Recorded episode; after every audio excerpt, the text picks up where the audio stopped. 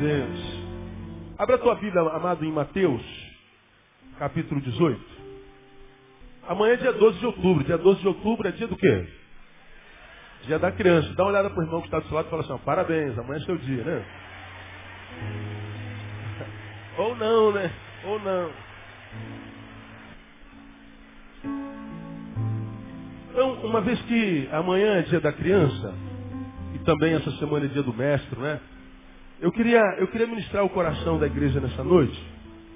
Uma palavra de, de consideração sobre a vida, tomando é, como exemplo e como, como fundo de, de, de ensino o encontro da criança, cujo dia comemoramos amanhã, com o mestre, cujo dia comemoramos dia 15, 12, 13, 14, 15. Acho que é quinta-feira, não é?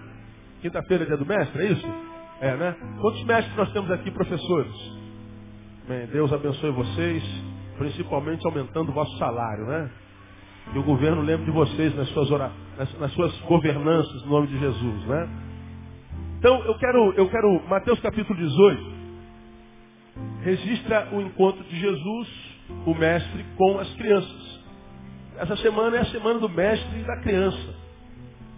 E esse encontro, todos nós conhecemos, já lemos isso aí trocentas vezes. E nós cristãos é, somos conhecidos como o povo da Bíblia, mas a gente lê pouco a Bíblia. Somos conhecidos como o povo da oração, mas a gente ora pouco, a gente sabe disso, não é verdade?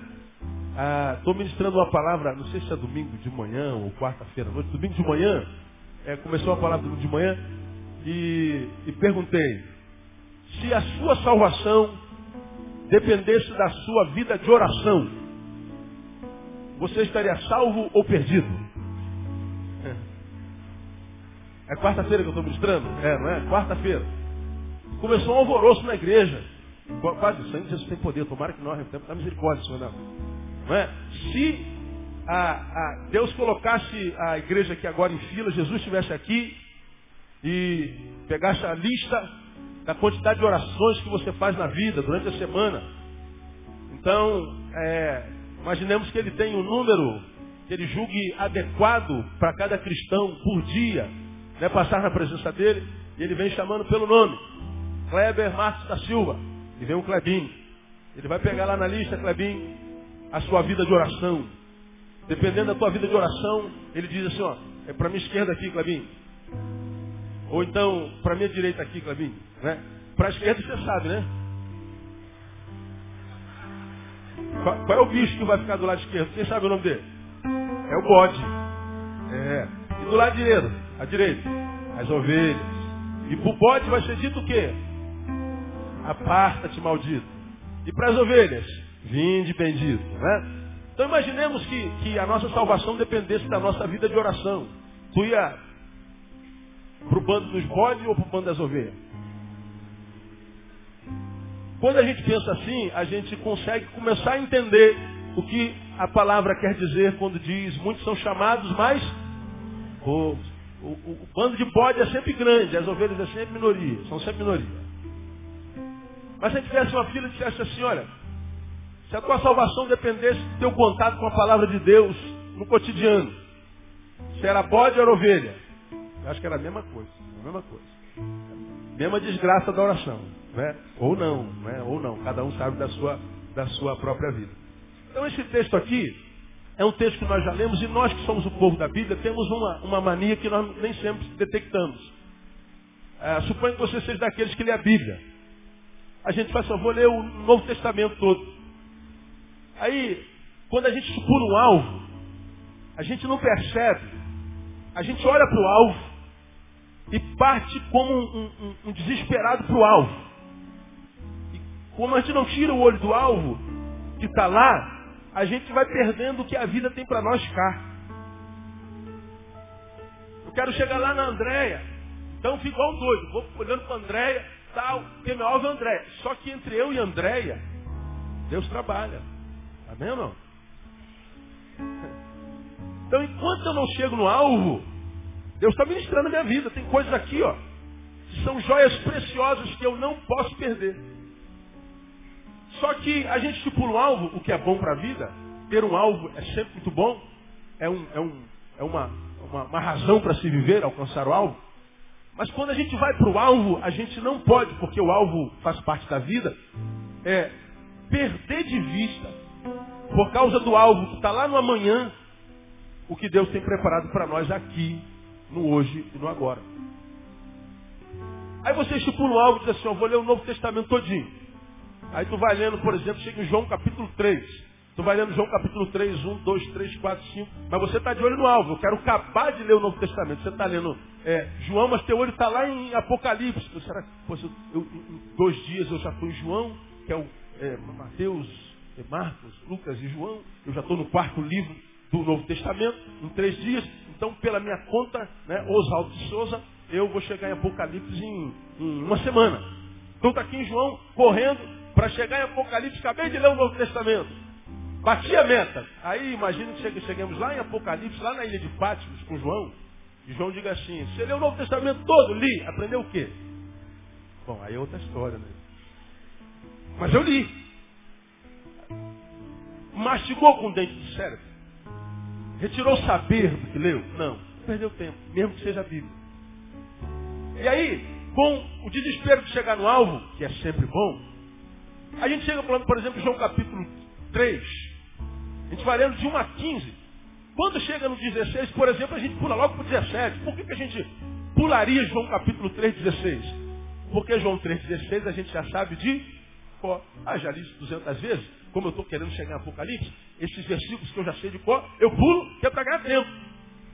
Porque a gente imagina, porque já leu João 3,16, João 3,16 não tem mais nada a dizer para a gente.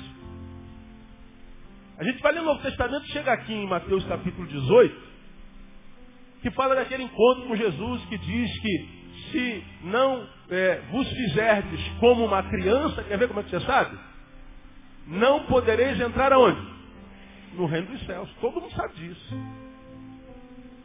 Já preguei sobre isso várias vezes. Se você não evoluir ao ponto de se tornar semelhante a uma criança, nem no céu você entra. Modo que a criança é o protótipo do cidadão do reino. Você perguntar assim, Jesus, que, que você. Que, que, como é que vai ser o cidadão do reino? Olha para uma criança, você vai ver. Como é que vai ser a gente no céu? Olha para uma criança, você vai ver. O pessoal lá vai ser parecido com criança. Só entra se parecer com eles. Agora, o que é parecer com uma criança? O que, que é tornarmos uma criança, como aquela pergunta de, de Nicodemos? Se não nascer de novo, não pode entrar no reino dos céus. Mas, Senhor, eu, como é que eu vou entrar no ventre da minha mãe de novo? Como é que eu vou nascer de novo? Como é que eu vou virar criança de novo? Como é que, como é, que é o processo? E muitas vezes a gente lê isso aqui, 18.1. Naquela hora chegaram-se a Jesus os discípulos e perguntaram, quem é o maior no reino dos céus? Isso é papo de gente grande e pequena. Quem é o maior? Competição. Está lá os apóstolos. Jesus chamou uma criança colocou-a no meio deles. Agora aqui, o, o, o Dilson, será que o Pedrinho posso ele vem aqui? Não, vem? Vem? Ou ele morre de vergonha? Se morrer, deixa. Estraga o culto dele não. Pedrão, me ajuda? Rapidinho. Ó, o pai e o filho. A gente não sabe como é que um filho desse pode ser filho de um pai desse, né? É a misericórdia de Deus, né? Deixa, pode deixar ele lá, pode deixar ele lá, pode deixar ele lá, não tem problema não. Está aqui a gente grande. Gente grande, pequena, discutindo quem é o maior. Jesus pega uma gente pequena, grande, e diz assim, ó, vocês estão preocupados em quem vai ser o maior no reino? Deixa de se preocupar em entrar no reino, meu. Porque pela preocupação que invade a sua mente, nem no reino vocês estão. Vocês estão perguntando quem vai morar na, na, maior mansão, quem vai morar na, na, avenida principal, em frente à praia no céu, quem vai morar na favela do céu? É isso que estão querendo saber? Estão querendo saber quem vai ser apóstolo, presbítero, bispo, bispo primaz no céu? Vocês estão preocupados no título? Vocês estão querendo saber quem vai ser o maior? Aí Jesus não fala nada, pega uma criança, bota no colo, senta no meio deles, diz assim, ó, em verdade vos digo, que se não vos converterdes, ó, os caras nem convertidos eram, e não vos fizerdes como crianças, de modo algum entrareis no reino do céu. Eu acho que antes de se preocupar, quem é o maior, tenta botar o pé lá dentro, seu povo. E como é que eu entro, Senhor? Aqui. Cresça como essa criança aqui. Deixa de ser pequeno como vocês são, seus velhos. E cresça. E transforme nesta coisa pequena e enorme. Para que vocês deixem de ser esta coisa enorme e pequena que vocês demonstram ser. Jesus, Jesus é lindo, né? Aí, eu queria compartilhar com você. Ser como criança. Que raio é isso? Como é que a gente pode é, analisar uma criança? Eu queria botar uma criança aqui. Não tenho, está tudo aniversário, né?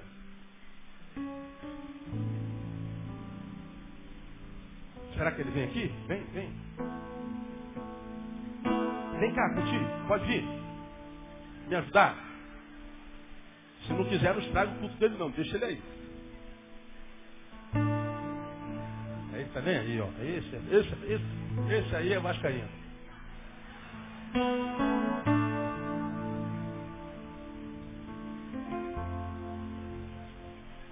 Beleza? Bate aí. Bate aí. É flamenguista, é flamenguista também? Não, né?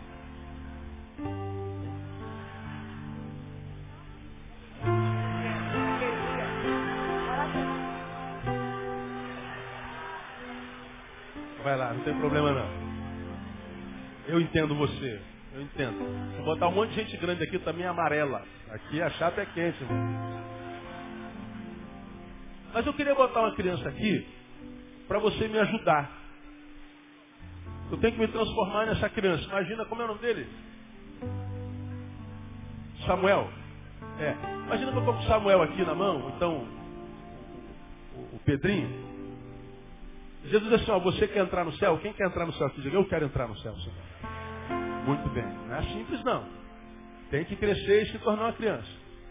Aí eu boto uma criança aqui, ser como uma criança. Aí vamos olhar para essa criança aqui, gente. E o que, que, a gente vê nessa criança? João Vitor está vindo, é isso? É isso? Ah, o Vitão aí. Esse é sangue bom. Sobe aqui, Vitor. Sobe aqui. Aqui, aqui, aqui. Aqui, isso. É criança também. Qual é seu time? Precisa saber, não precisa saber. Ninguém precisa saber qual é o seu time. É irrelevante, é irrelevante. Time não importa, isso é irrelevante. Está aqui o João Vitor. Né? Aí, imagina que Jesus está aqui, eu falo assim, Senhor, eu, eu vou ser pastor no céu também? Ou dá para promover a bispo? Bispo primários?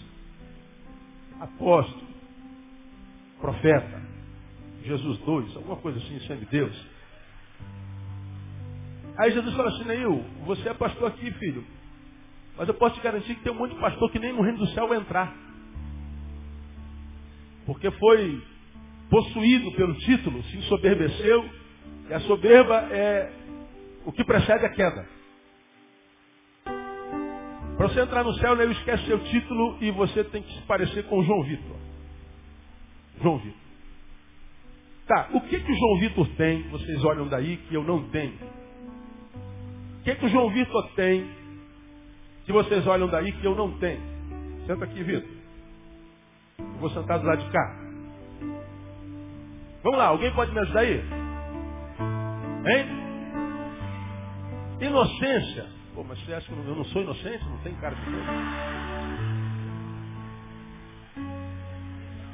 Inocente. É inocência.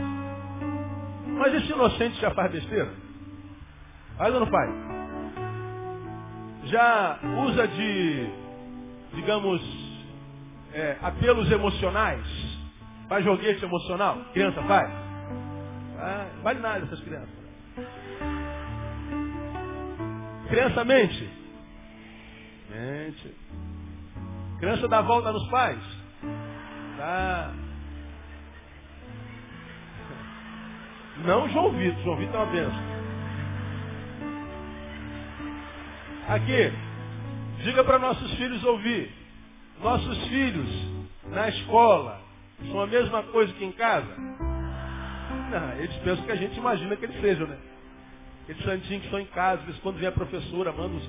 Aí fala, não, minha filha não, minha filha jamais faria. A gente sabe que faz. Nosso filho não tem asa nas costas. Inocência.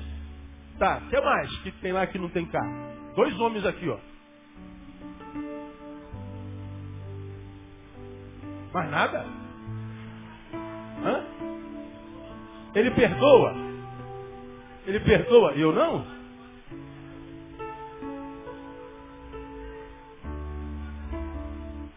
Grita. Maturidade. Sinceridade. Mas será que eu não sou sincero? Não, você acha que eu sou tão hipócrita assim? Não? Coração alegre, você acha que sou triste?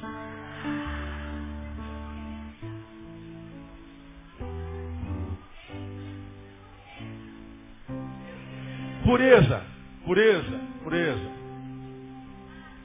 Mas no meio daquele purinho ali já nasce alguma maldade? Já tenho? Quantos anos você tem, João Vitor? Quantos anos você tem? Sete anos. Na semana retrasada você viu um garoto de nove anos ser espancado pelos coleguinhas de turma. De oito, nove anos. Acompanharam isso, sim ou não? Quase entrou em coma. Meninos de oito, nove anos espancando o outro até quebrar tudo. Da idade de João Vitor.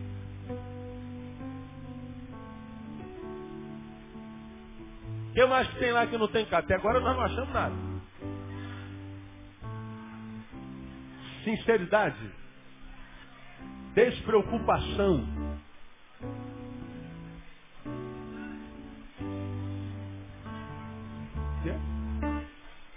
Irresponsabilidade.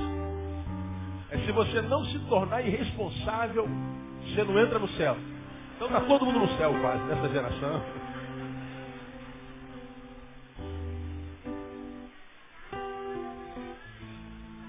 A pergunta que eu lhes faço é fácil? Não é. Porque eu fui formado em pecado. Ele também. Em pecado me formou minha mãe, diria Davi.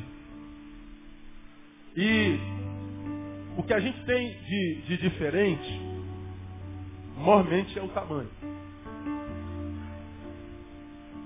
Mas tem alguns valores e atitudes que são diferentes. E eu quero compartilhar com vocês. Por que, que eu trouxe João Vitor? Para que você entenda que não é simples tecer a diferença no tempo do pecado, principalmente da pós-modernidade, entre um adulto e uma criança. Criança mente, adulto também mente. Criança tem pureza, tem adultos que são puros também.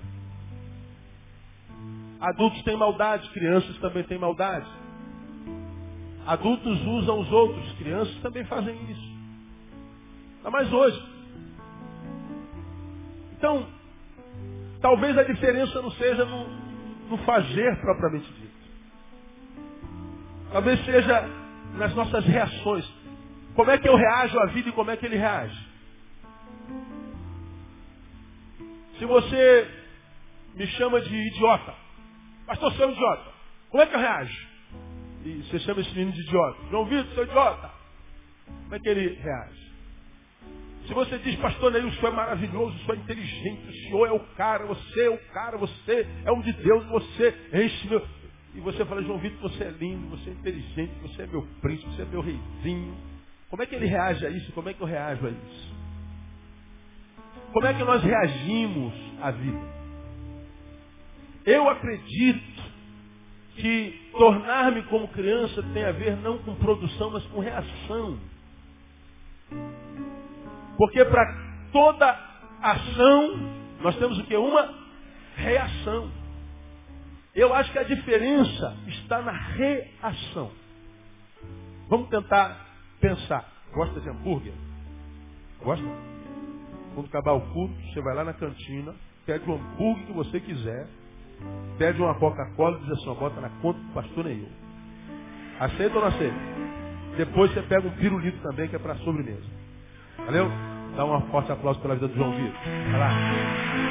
Ô pai, depois pode pegar o hambúrguer dele lá. Pode ir lá. Deus abençoe. Até Deus. Legal. Vamos pensar comigo um pouquinho quem quer ser criança? Porque não é simples. Tem que raciocinar. Vamos lá. É, algumas considerações. Você rápido. Ser como criança. Por exemplo, primeiro, com relação a si mesmo. Como a criança se vê. O que é que uma criança é para si? Coloca uma criança de, de frente de um espelho. O João Vitor, ou até um, um, um menorzinho, pega um de seis anos, cinco anos. Ô Joãozinho, defina o que você vê. Ele vai falar assim, sou eu. Sim, mas aprofunde-se nesse conhecimento. Eu Eu duvido que um garotinho de 5 anos, uma criança, olhe-se no espelho e defina-se completamente. Com relação a si mesmo, uma criança vai ter uma visão muito humilde de si. Ele vai ver e vai definir só o que vê. Dificilmente uma criança vai olhar para si e vai botar empavonamento. Dificilmente uma criança vai olhar para si e vai se valorizar pelos títulos que tem, pelo que faz, pelo que produz. Uma criança, ela é antes de tudo, com relação a si mesmo, humilde. Humilde. Quer ver uma coisa? Ah, como uma criança chama as pessoas grandes? Não ouvi? Tio, Oi tio, oi tia. E para nós que crescemos, quando somos chamados pela primeira vez de tio ou tia, é um trauma. Quem se lembra a primeira vez que foi chamado de tio aí? Se lembra? Ó, não marcou? Primeira vez que o moleque me chamou de tio, eu fiquei, rapaz, eu fiquei em crise. Eu fiquei uma semana, rapaz, eu não ligo com essas coisas demais. Mas eu tinha o quê? Uns 28 anos. Eu estava subindo no ônibus. Garotinho que de uns 12, 13 anos. Fui subir, tinha caído um, um, negócio de alguém que subiu na frente, quando eu me quer. Quando eu ia puxar, pisar, ele falou, tio, cuidado aí. Eu não falei nada, mas eu olhei. Como quem diz assim, não tira essa ideia de tio, rapaz. Você tá aqui, que negócio é esse, rapaz? Sou, sou velho não, rapaz. Mas é porque criança olha para todo mundo e todo mundo é maior do que ela. Criança, quando olha para o mundo, ou para as pessoas, só olha assim, ó. Você não vê criança olhando assim. Criança não olha para baixo, criança olha para cima. Sabe por quê? Porque ela é menor. Ela se vê menor. Geograficamente, estruturalmente, intelectualmente, espiritualmente. Ela não se autodefine com definições que sejam além daquelas que os seus simples olhos veem. Aí eu vou a palavra, a Filipenses capítulo 2, versículo 12, não abre não que eu leio para você. Nós vemos o apóstolo, pelo Espírito Santo, falando assim, nada façais por contenda, mas com humildade. Cada um considere os outros o quê? Superiores a si mesmos. Olha a criança entrando na gente aí. Quem não se transformar numa criança, nem no reino do céu entra. Ou seja, quem não for humilde e olhar o outro não como um, um inferior, um subalterno, quem não conseguir se ver pequeno diante do seu igual, quem não conseguir olhar o igual, pelo menos com igual, mas nunca como inferior, nem no reino do céu você entra. É disso que Jesus está falando na minha concepção. Porque quando eu olho para alguém como igual, mas se eu cresço e me torno a semelhança de uma criança, me diminuo, eu vou olhar todo mundo superior, dificilmente a vida do mundo dessa gente grande que hoje é pequena, dos adultos, seria um mundo tão ruim.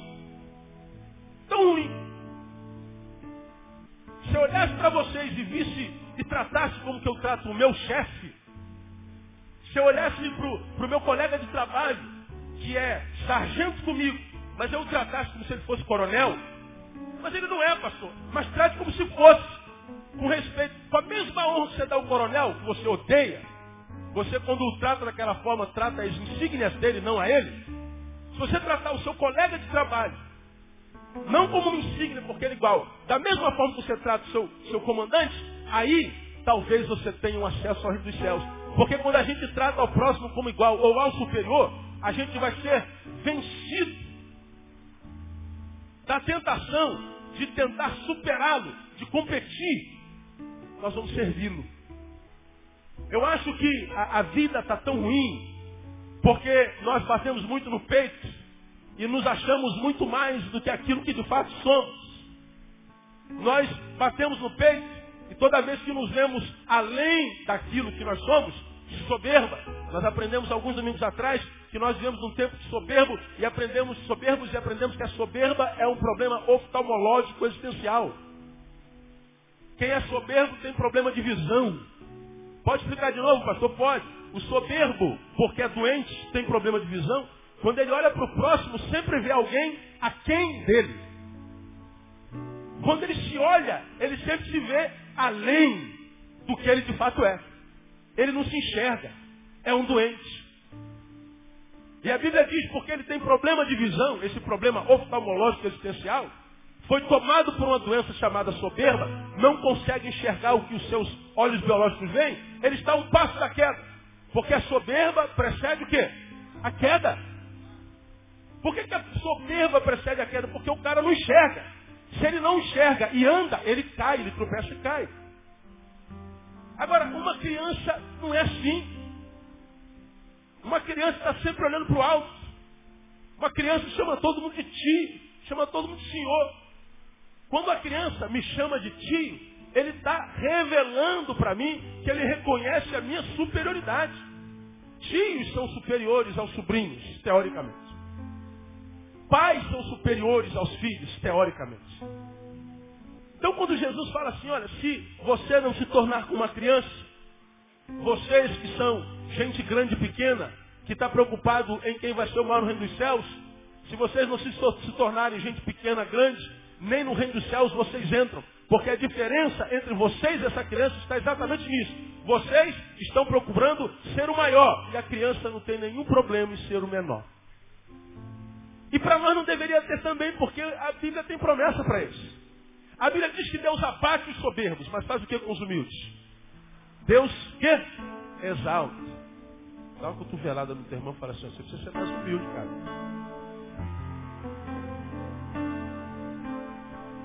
Quem recebe essa palavra diz, eu preciso ser mais humilde, pastor? É, essa palavra é para mim, é para você. É disso que Jesus está falando. Considerar superior é abrir mão do competir para servir. Tu quer descobrir a diferença entre um sujeito e outro, entre um maduro e um maturo, entre um fraldinha e um homem de verdade? O fraldinha, ele está sempre competindo faz uma reunião aqui com cinco pessoas. Daqui a pouco ele pega a palavra e começa a abrir a boca, não para contribuir com o seu conteúdo, mas para provar para vocês, cinco, o quanto eu sou superior a vocês. E o pior, que o grupo sabe que toda vez que o grupo está reunido, ele vai abrir a boca. Mas a boca que ele abre não é para contribuir. É para que ele revele o quanto sabe, não para ajudar o grupo, mas para mostrar o grupo o quanto o grupo é menor do que ele. O fraldinha está competindo o tempo inteiro. Já o verdadeiro sábio, às vezes, está no grupo, mas está calado. Ele fala só se perguntarem a ele. O que você acha disso aí, ô João? Rapaz, eu acho, será se a gente trilhar esse caminho aqui, aí o sujeito abre a boca, pronto, quebra tudo. Fala, dominou. Mas aí ele pega a liderança do grupo e leva o grupo a bom termo. Mas só abriu a boca porque foi convidado. Você tem como saber os seus amigos, os fraldinhas e os maduros, fácil, fácil. Quando eu falo nisso, você se lembra de pessoas já no teu grupo, não lembra?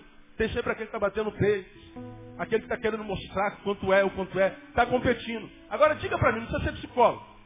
Uma pessoa que está sempre competindo, sempre querendo mostrar para os outros que ele é superior. ou que você é inferior.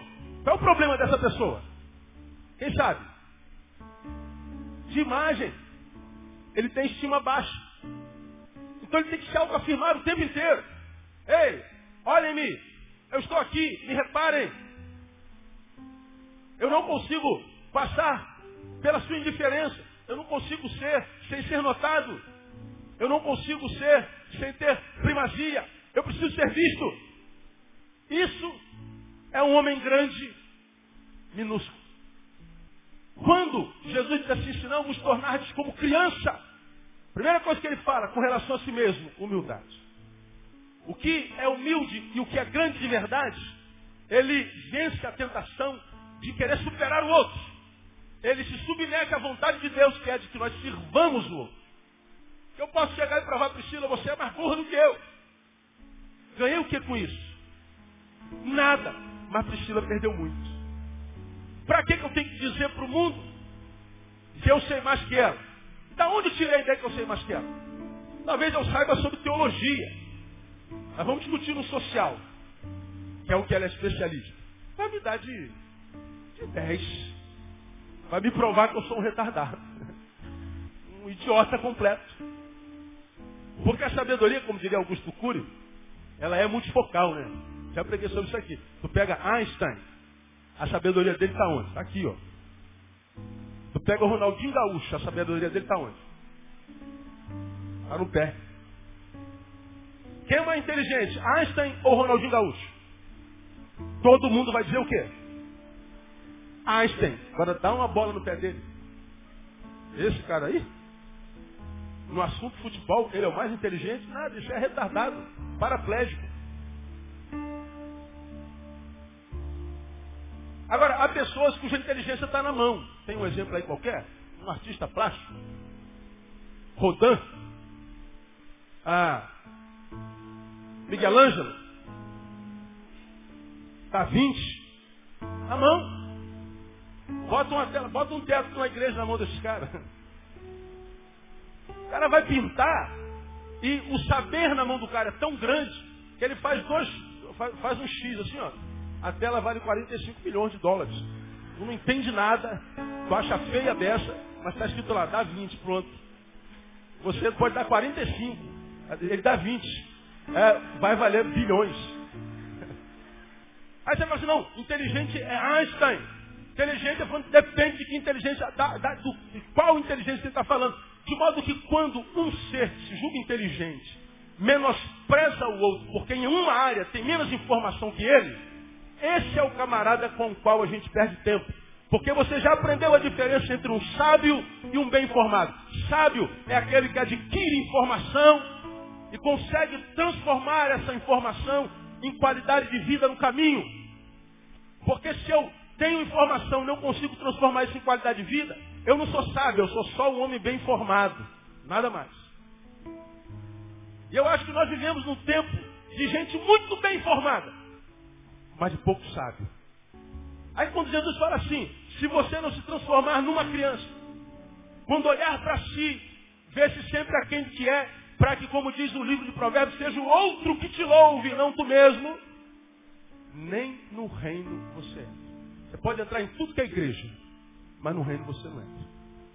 E a gente sabe a diferença do sábio e do fraudinha com relação à forma como ele lida com o outro.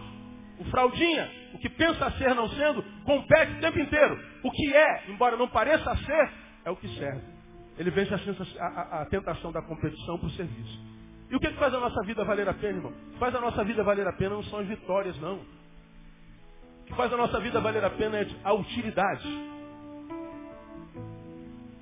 Quem já viveu a experiência de saber que tem um irmão enfermo no hospital, você fala assim, pô, vou lá visitar o irmão porque ele está com uma doença grave, ele está com câncer, ele está não sei o que, ele está com AIDS, tá, o médico desenganou, e eu vou lá para consolá-lo, para abençoá-lo. Aí você vai cheio de boas intenções para consolar o que está diante da morte. Quando você chega lá, o que está diante da morte vai morrer daqui a um mês, está mais vivo que você. E ao invés de você consolar, ele que te consola. Quem já passou por essa experiência aí?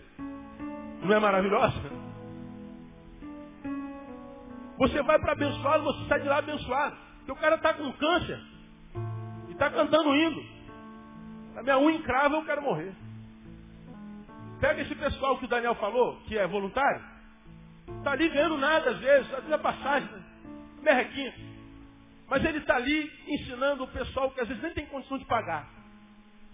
Mas ele vê, Daniel, como professor que você é, tu está ali se desgastando, perdendo uma manhã de sábado, uma noite da semana, mas vem o teu aluno e fala assim, Daniel, passei não é. Esse menino que passou na UERJ, com a ajuda do professor que é voluntário, é a recompensa do voluntário. Imagina as professoras que lá na roça onde Lula foi criado, deram aula para ele quando era moleque, agora vê o moleque lá na presidência da República, fazendo, segundo é, especialistas, um dos melhores governos que o Brasil já conheceu. Por que, que Lula está lá? Sabe por que, que Lula está lá? Porque passou na mão, na mão daquelas professoras. Amém ou não, igreja? É, é verdade. E ver o meu aluno lá. Olha que eu julguei que ele não ia dar em nada, esse moleque. Aprendia matemática de jeito nenhum. Virou presidente da república. Então eu fui útil a essa pessoa. Essa pessoa se tornou uma pessoa melhor depois de mim. Essa pessoa se enriqueceu depois que eu compartilhei com ela alguns dos meus saberes e alguns dos meus minutos. É a utilidade que traz sentido à vida e não a vitória. Quantas vezes teu time foi campeão? Várias, pastor. Ganhou o que você? Meu time desceu para a segunda. Perdi o quê? Nada, eu só tenho que aturar a Thaís em casa. Tirando isso.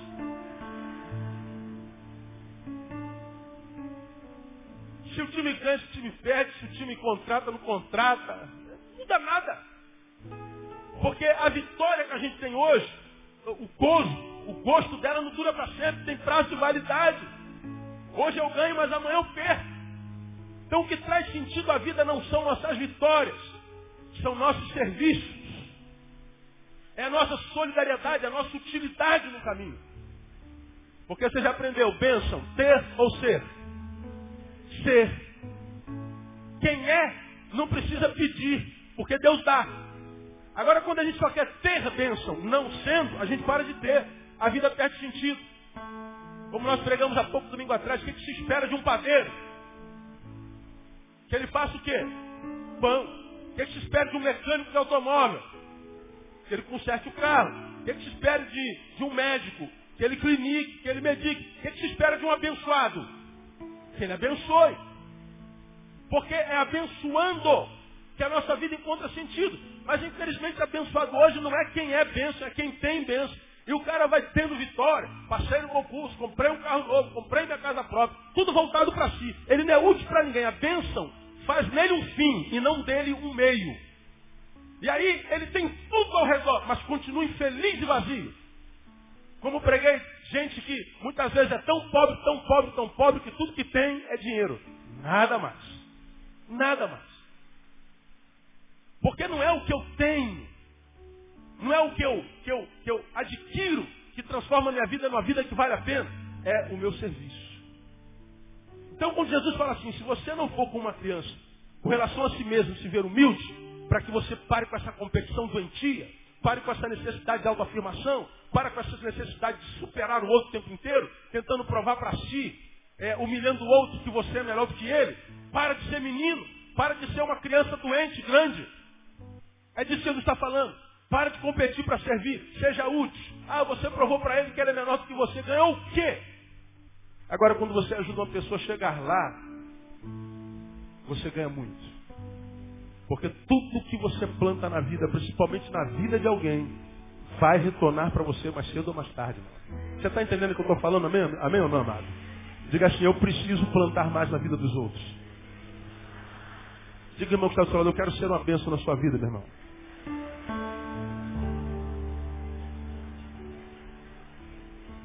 Com relação a si mesmo, humildade.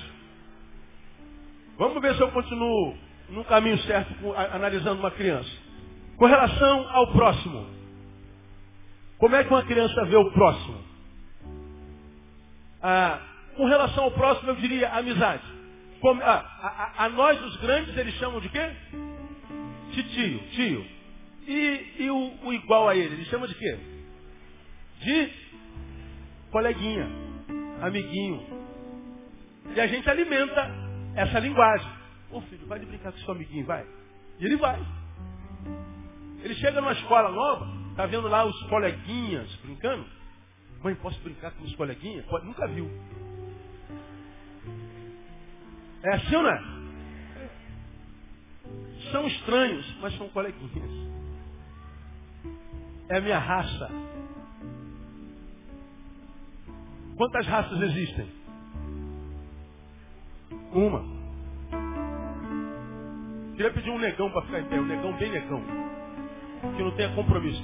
Qual negão tem coragem? Ah lá, olha o negão lá atrás. Ele é preto mesmo, olha lá. Aquele é o Nilson. Fica em pé aí, Nilson. Fica em pé aí. Tá lá. Não tem vergonha de ser legal. Quero um brancão agora, azedo, branco azedo. Tem aí? Ah, tem um branco azedo que é músculo puro lá. Ele está queimado de praia, mas ele é branco mesmo. Fica em pé. Quero uma gordinha. Que não tem. A gordinha. Tem uma gorda não recalcada aí? Olha lá. Simone. Olha lá. Se ama. Quero uma magrela. Tem uma magrela aí? Que não tem vergonha? Ó, magrela é tudo recalcado. Ah, tem uma magrela lá. Tá lá, uma magrela atrás. Fica em pé, fica em pé. Eu quero uma baixinha. Tem metro aí. Tem, tem um baixinho, uma baixinha aí? Olha lá. Sandra Rosa que veio de Macaé para visitar a gente. Tá lá baixinho, né? Deixa eu ver. Quem mais? Diga mais aí, mais alguns. Altão. Um, bem altão. Tá aqui uma varetona aqui na frente. que mais? Diga mais aí, mais, mais estereótipo. Eu quero um velho, um velho. Um velho é de terceira idade. Ah, não, não, você sai fora. Quero um velho. Enrugado. Não tem velho aqui nessa igreja. Fica em pé, Leônidas, é tu mesmo. Ô Leônidas, fica em pé, é tu mesmo. Fica em pé. Leônidas tem 70 anos de idade, meu irmão. Olha isso aqui, ó. Isso é envelhecer. O que mais? Me dá mais estereótipos aí. Uma loura burra, loura burra. Ah, agora, agora. Ah, tem uma loura burra lá. É falsa, mas é loura. É falsa, mas é loura. Muito bem. Escuta, irmão, escuta. Ah, não, um careca. Quero um careca também. Careca tem um monte. Lá, tem, um, tem um careca preto e um careca branco lá atrás. Tem um careca moreno ali. Pois é. Pois bem. Ó, tem careca preto, careca branco, negão, tem gorda, tem magrela, tem baixinha, tem vareta. É tudo diferente. Quantas raças existem? Uma. Numa raça, diversos estereótipos.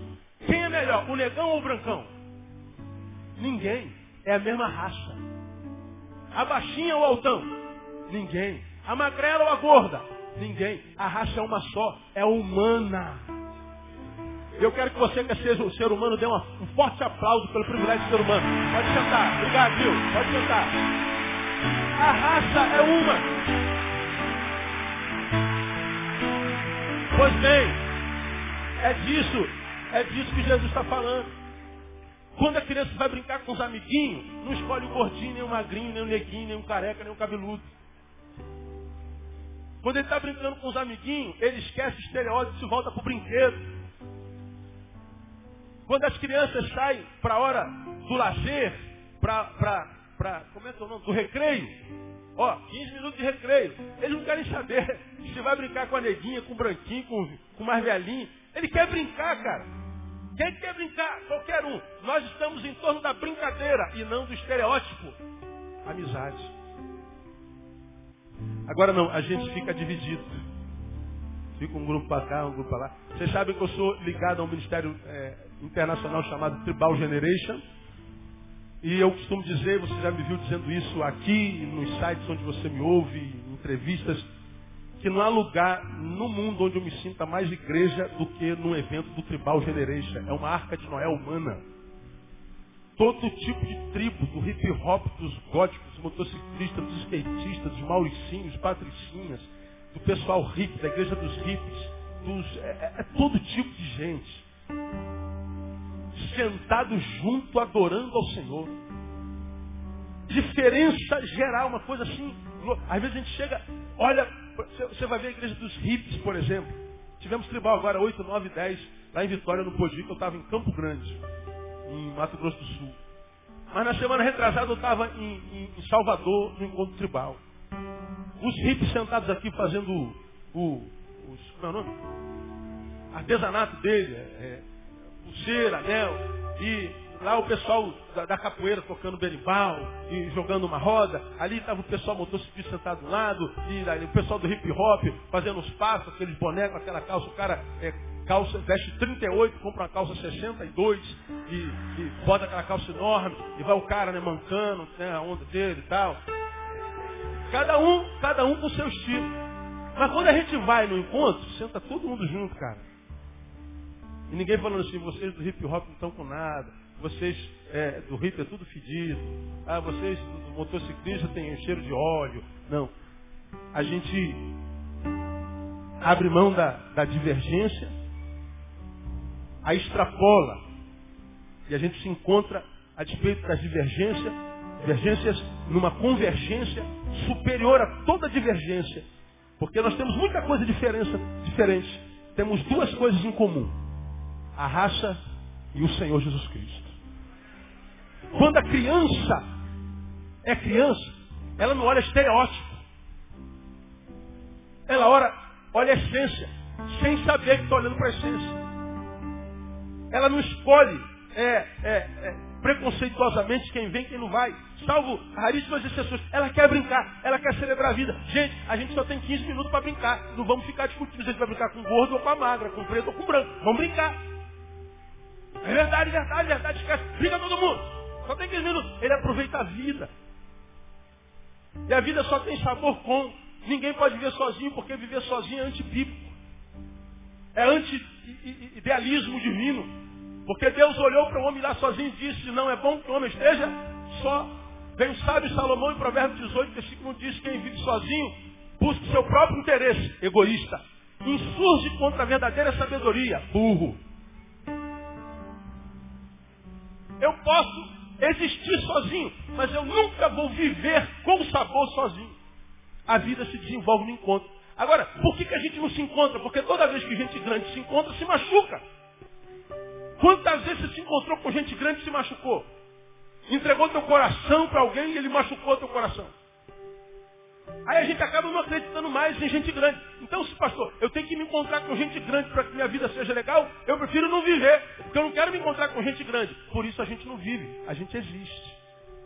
Não sabe por que, que a vida testa tá, que está aí. Por que está difícil? Vocês devem ter acompanhado na televisão essa semana uma mãe que enterrou o bebê vivo. Ela pariu, já tinha cinco filhos, não, não tinha condição de criar o sexto. E ela então, ela, ela, ela, ela botou cinta durante a gravidez toda para que os vizinhos soubessem. Ela teve a luz, deu a luz ao bebê em casa, cortou o cordão umbilical, foi no quintal, num terreno distante, cavou um buraco e enterrou o, o bebê em pé. Tapou. Foi embora. Mas Deus mandou um anjo em forma de cachorro. E o cachorro estava passando, né? Dando uma volta lá no... Sentiu o cheiro, não sei. Aí viu que tinha alguma coisa ali e começou a cavar. Aí foi tirando a terra da cabeça do bebê, que foi enterrado em pé. E ele tirou a terra da cabeça do bebê e o bebê pôde respirar. E o cachorro foi lá, buscou alguém, não sei como, trouxe esse alguém, e esse alguém salvou a vida do bebê e o bebê passa muito bem. Graças a Deus por isso. Aí você fala assim, pastor, eu tenho que me relacionar com gente. Isso aí é ser humano? É. Isso é você. Isso é o que você é. Nós não somos melhores do que essa mãe. Ela faz parte da mesma raça que a gente. A diferença é que ela trilhou um caminho e quem sabe você e eu estamos trilhando outro. De modo que a despeito disso a gente pode se desviar também, que é um caminho, que é um caminho que leva a gente para longe de Deus. E a gente pode deixar de ser gente para se transformar num produto, numa coisa. Nós podemos nos monstrificar, uma vez que coisificados nós já somos. A gente vê Deus de um lado falando não é bom que o homem esteja só, de um lado está falando que quem busca o seu próprio interesse, eh, quem anda sozinho busca o seu próprio interesse, é egoísta. Ao passo diz que eu tenho que me relacionar. Você vai em 2 Timóteo capítulo 3, diz que o homem do tempo do fim seria detrator, amante de si mesmo, zombador, desobediente aos seus pais, mais amigo de Deus que amigo de Deus. Então a gente, meu Deus, eu, eu, eu tenho que me relacionar. Porque andar sozinho a vida nos transforma em vida. Mas me relacionar com essa gente do tempo do fim, meu Deus, se correr o bicho pega, se ficar o bicho come. Se orar, o bicho corre. No meio dessa raça que está putrefando, tem gente a quem o Espírito alcança, que rema contra a maré, e vai morrer gente, gente dez. Tem muita gente boa na terra, irmão. Tem muita gente boa na igreja, tem gente que não presta, mas tem muita gente boa, tem muita gente séria muita gente de Deus.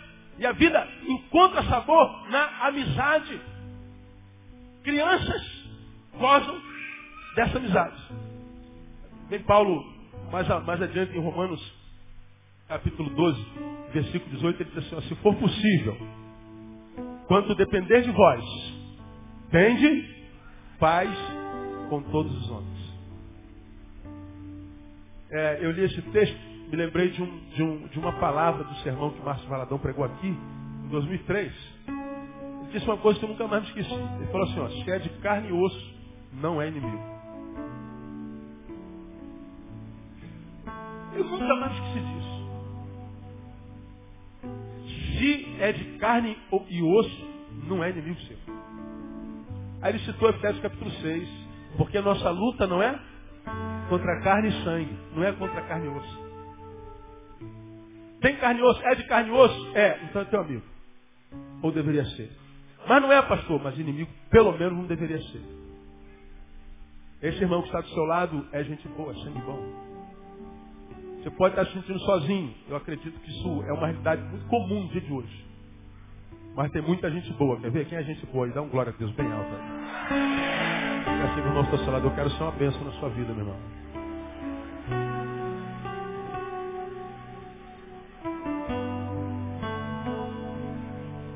Com relação a si mesmo, humildade, com relação ao próximo, amizade. Isso é criança. Vamos caminhar, dá para caminhar mais 10 minutos? Com relação às coisas, como é que são as crianças?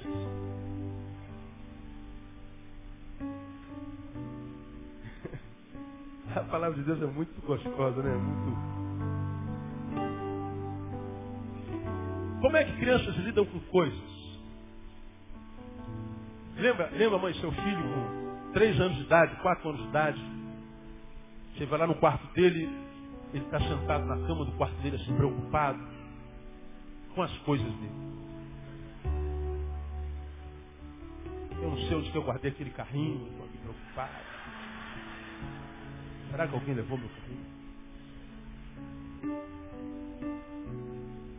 Pipa, minha pipa, rapaz, eu fui cortado com essas coisas, o cara me cortou na mão.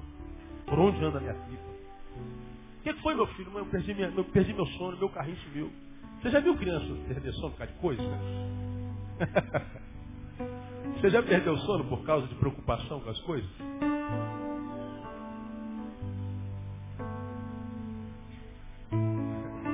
Com as coisas, a criança preocupa-se apenas, apenas com o necessário para hoje. No calendário infantil não existem amanhãs. A não ser quando há uma promessa para amanhã. Olha, filho, amanhã a gente vai acordar cedo, vamos para a praia. Ah, pronto. E aí? aí? Vida! A promessa é de vida. A promessa é de lazer. Agora fala assim, filho, amanhã vamos para o dentista. Ele baba, ele entra em coma. Se ele puder, nem acorda amanhã. Preocupação não rouba o sono de criança. Agora, vida, olha, amanhã, jardim botânico, amanhã, hein, vamos para o jardim zoológico, comer farofa com frango. Nossa. Vamos para o shopping. E o bicho nem dorme. Porque vida, vou curtir. O amanhã só entra na cronologia da criança quando for para acrescentar. Para tirar não. Ela vive só o hoje. O que ele tem hoje é o que ele curtirá até que o sono o vença. Sabe que criança não para, criança está brincando, curtindo com os brinquedinhos, com as coisas dele, com os seus bens, com as suas posses, com aquilo que ele adquiriu com muito esforço. Estudou o ano inteiro o papai deu de presente. Está lá, fruto do amor que ele plantou no coração do pai e da mãe.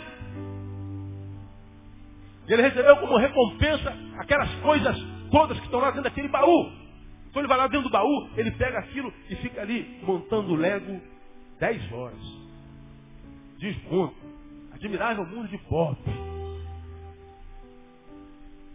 Ele, para não perder tempo, indo no banheiro fazer xixi, o que, que acontece muitas vezes?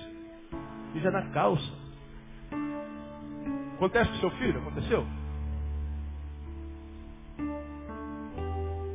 Aí dormir. Dormir? Dormir é o que para uma criança? Fala. Perda de tempo. Ele vai de brincar, cara. Vai dormir, menino. Não estou com sono não, mano. Não sono não. Porque para uma criança dormir é perda de tempo. Ele está de posse das suas coisas e as suas coisas trazem vida para a vida dele. Agora, nós matamos por causa das coisas. Nós perdemos amizade por causa das coisas. Nós rompemos com pai e mãe por causa das coisas. Nós separamos um casamento por causa das coisas. Casamento quando vai bem é meu bem para cá, meu bem para lá. Quando vai mal, meus bens para cá, meus bens para lá.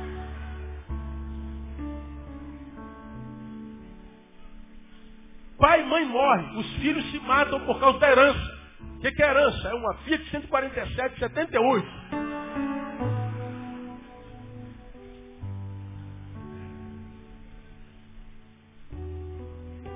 Crianças gostam de dinheiro. Dá dinheiro para. Pega dinheiro, dá na mão do Vitor. Vitor está aqui com 8 anos. Dá 50 reais na, na mão do Vitor.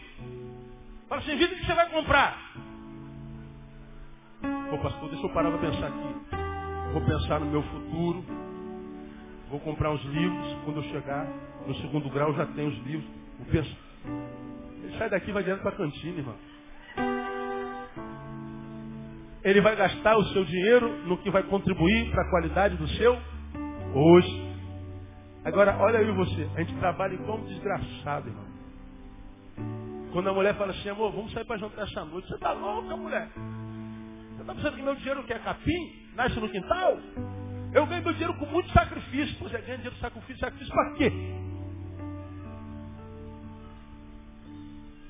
Para aquele que trabalha tanto, se não é para curtir um pouquinho com isso que ganha.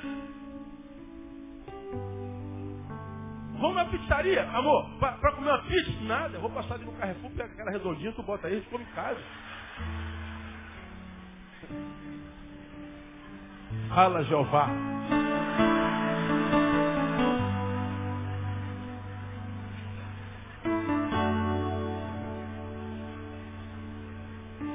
Gente grande é burra demais, cara.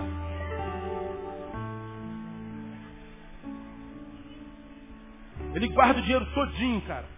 Ele vai juntando dinheiro, juntando dinheiro, nem sabe para quê. Está guardando para quê? Uma emergência, pastor. É verdade, a emergência pode acontecer, isso é sábio, desde que a preocupação com amanhã não roube a qualidade de vida que você poderia viver hoje.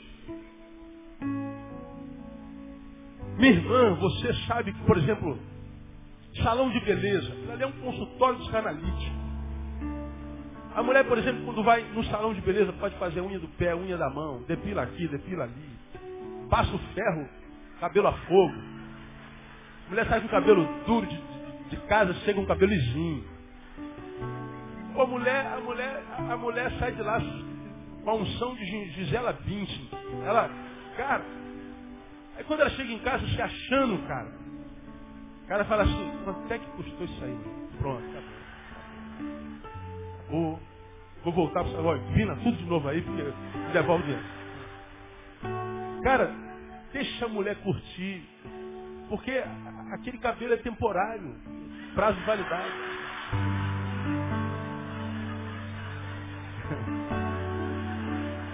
Deixa ela curtir esse trechinho aí. Hein? Ela botou formal no cabelo. Deixa curtir aquele tempinho, cara. Mas peraí, não vou só bater nos homens, não. Teu marido gosta de futebol e você é pedra do teu preço na frente do, no caminho do, do futebol pro seu marido. Teu marido é gente boa, não é nem desses maridos safados que vive mais no campo do que em casa.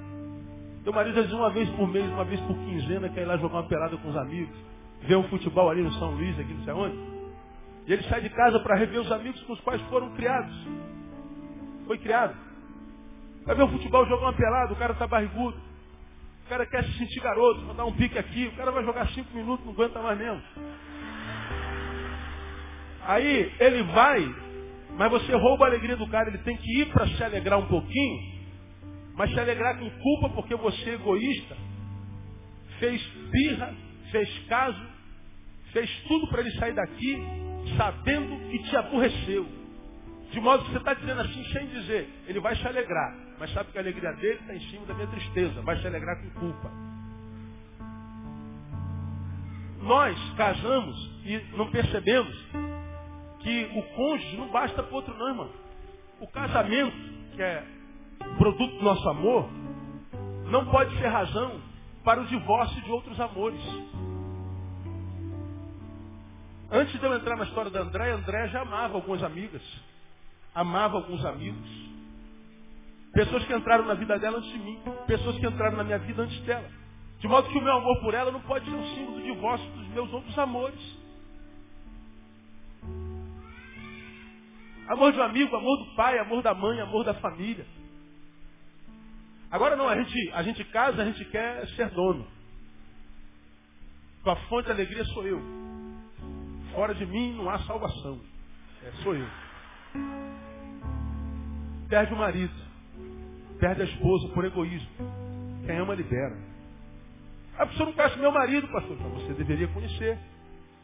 E quem sabe, ao invés de jogar pedra nos amores dele, você não aprenda a conhecer os amores para quem sabe amar junto com ele. Então, criança simplesmente vive a vida. Ela só precisa do que tem para hoje. Nós não. Nós, nós não encontramos crianças desesperadas com a incerteza se terá provisão para amanhã ou não. Criança conhece Mateus capítulo 6. Basta cada dia o seu mal. Amanhã não existe. Então pega o que você tem, irmão. Esse dinheirinho que você tem guardado aí, guarda. Continua guardando. Isso é inteligente. Está no editorial de hoje lá. Mas pega um pouquinho que você guardou. Você vai comer pipoca na praça. Vai lá, senta na, senta na praça para quê, pastor? Para nada. É só para estar junto. Só para sair do lugar comum. Não é para fazer, é para estar. É para curtir o hoje.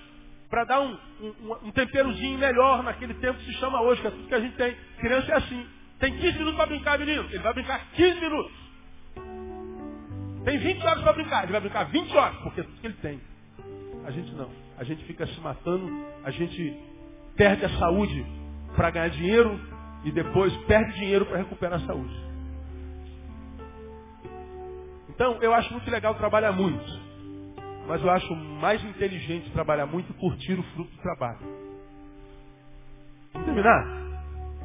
Com relação a si mesmo, humildade. Com relação ao próximo, amizade. Com relação às coisas, o necessário para hoje. Por último, com relação ao pai. Como é que uma criança é em relação ao pai ou aos pais? Total dependência. Pega João Vitor, pai e mãe, larga ele na rua. Ó, você não, não entra mais aqui nessa casa. Então pega um menorzinho que ele. Pega um bebê, como eu falei na reunião de transferência. Pega aqui o Fernandinho, que nasceu aqui, netinho da, da Galeia. Um zoião desse tamanho, curtindo já a casa do Senhor. Esse vai ser um abençoado, né? Pega o pai e a mãe e bota o Fernandinho aqui no berço. Fala assim, filhinho, mamãe, papai, vovó, família vão viajar para o exterior, vão ficar 17 dias na Disneyland, mas criança não pode. Fica tranquilo. Vou deixar aqui, ó. Papinha, para 20 dias. Fralda para 40. Pode fazer cocô à vontade. Tem fralda. Lenço umedecido. O que mais? Hipoglose. O que mais? Então, isso tudo é que você sabe que a criança precisa. Botou lá. Você viaja, toda a provisão está ali. Você viaja, volta 17 dias depois. Como é que está o menino? Morto. Mas como se toda a provisão está ali? É porque crianças são totalmente dependentes do pai. Olha que coisa impressionante. Se de um lado a criança é totalmente descolada com relação a si mesmo, ou seja, não tem crise de identidade, não tem crise de olhar para o alto, chamar todo mundo de tio. Se de um lado ela não tem crise com relação ao próximo, ou seja, não tem crise existencial ou relacional, todo mundo é coleguinha, arrasta uma só. Se de, lá, de um lado a, a criança não tem crise com relação às coisas, ou seja, não tem crise de ansiedade ou de estética. Por outro lado, a despeito dessa grandeza, descolado de si, do próximo e das coisas, a despeito dessa grandeza, é totalmente dependente do pai, sem o qual morre de fome, morre de sede, morre de inanição, morre de, de, de abandono. De um lado tão grande, de outro lado tão dependente. Grande aonde? No ser. Dependente do quê? No fazer, no produzir. Aí vem Jesus e fala assim, ó, se vocês não forem igual essa criança aqui, nem no céu você entra. Como quem diz, eu quero que vocês amadureçam e aprendam a lidar com o próximo, a lidar consigo mesmo. Não tenham crise consigo mesmo, querendo ser o que você não pode, querendo ser a reprodução do teu próximo, porque o máximo que você pode ser é ser você com excelência. Você não pode ser o outro nem medíocremente, mas você pode ser o que você é com excelência. Com relação ao próximo, libere-o. Ele não é propriedade sua. Ele é teu amigo, ele não é, é, teu, ele não é um degrau para você subir. Para de competir, deixa de ser idiota. Sirvam. E a sua vida então encontra sentido. Porque vai chegar um período na tua idade que você vai parar de competir mesmo, o corpo já não acompanha. A gente só, só compete enquanto não se enxerga. Quando você se enxerga, você não está nem aí. Nem aí. Para de ficar preso às coisas, tentar impressionar pela aparência. Para de, com, com a ganância de querer que sobre para muitos dias. Você só precisa ter o de hoje. E você sabe mal ou bem que o de hoje não vai faltar. Você é homem grande, já esteve desempregado, mas não passou fome. Já esteve desempregado, não dormiu debaixo da ponte. Quantas vezes na sua vida você disse, eu não aguento mais? Mas disse isso há 10 anos atrás, está aqui, ó. Aguentou como? Quantas vezes na tua vida você passou por problemas eu não aguento mais, pelo amor de Deus? Quando é que aconteceu isso um ano atrás? Como é que aguentou? Como é que veio de lá até aqui? Que milagre foi esse? Aguentou.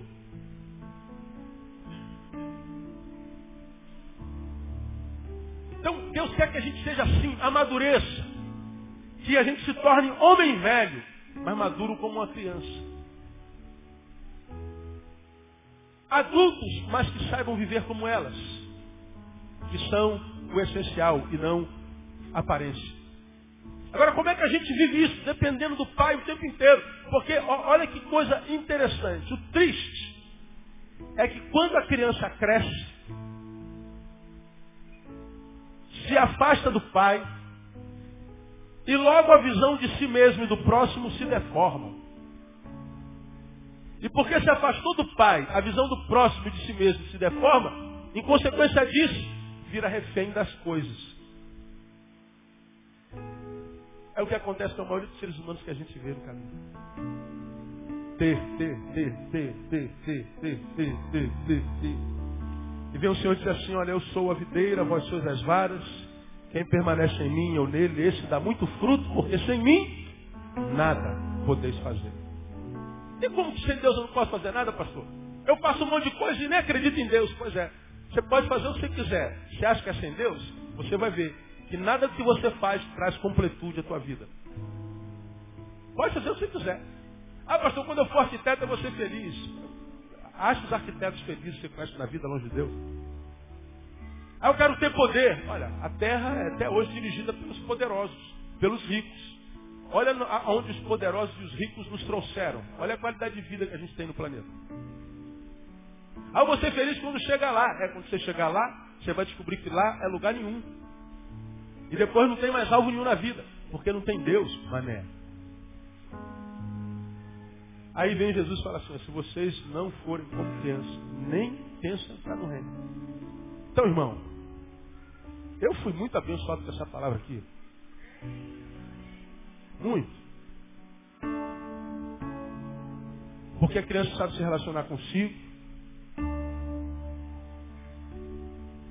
Ama-se a si mesmo. Com o próximo, ama como a si mesmo. Com o pai, que ama sobre todas as coisas. Quem ama a Deus sobre todas as coisas, ama-se a si mesmo e ao próximo como a si mesmo, não se preocupa com as coisas, porque entrou no reino dos céus. E quem busca o reino de Deus e a sua justiça, todas as coisas nos são. Olha aí.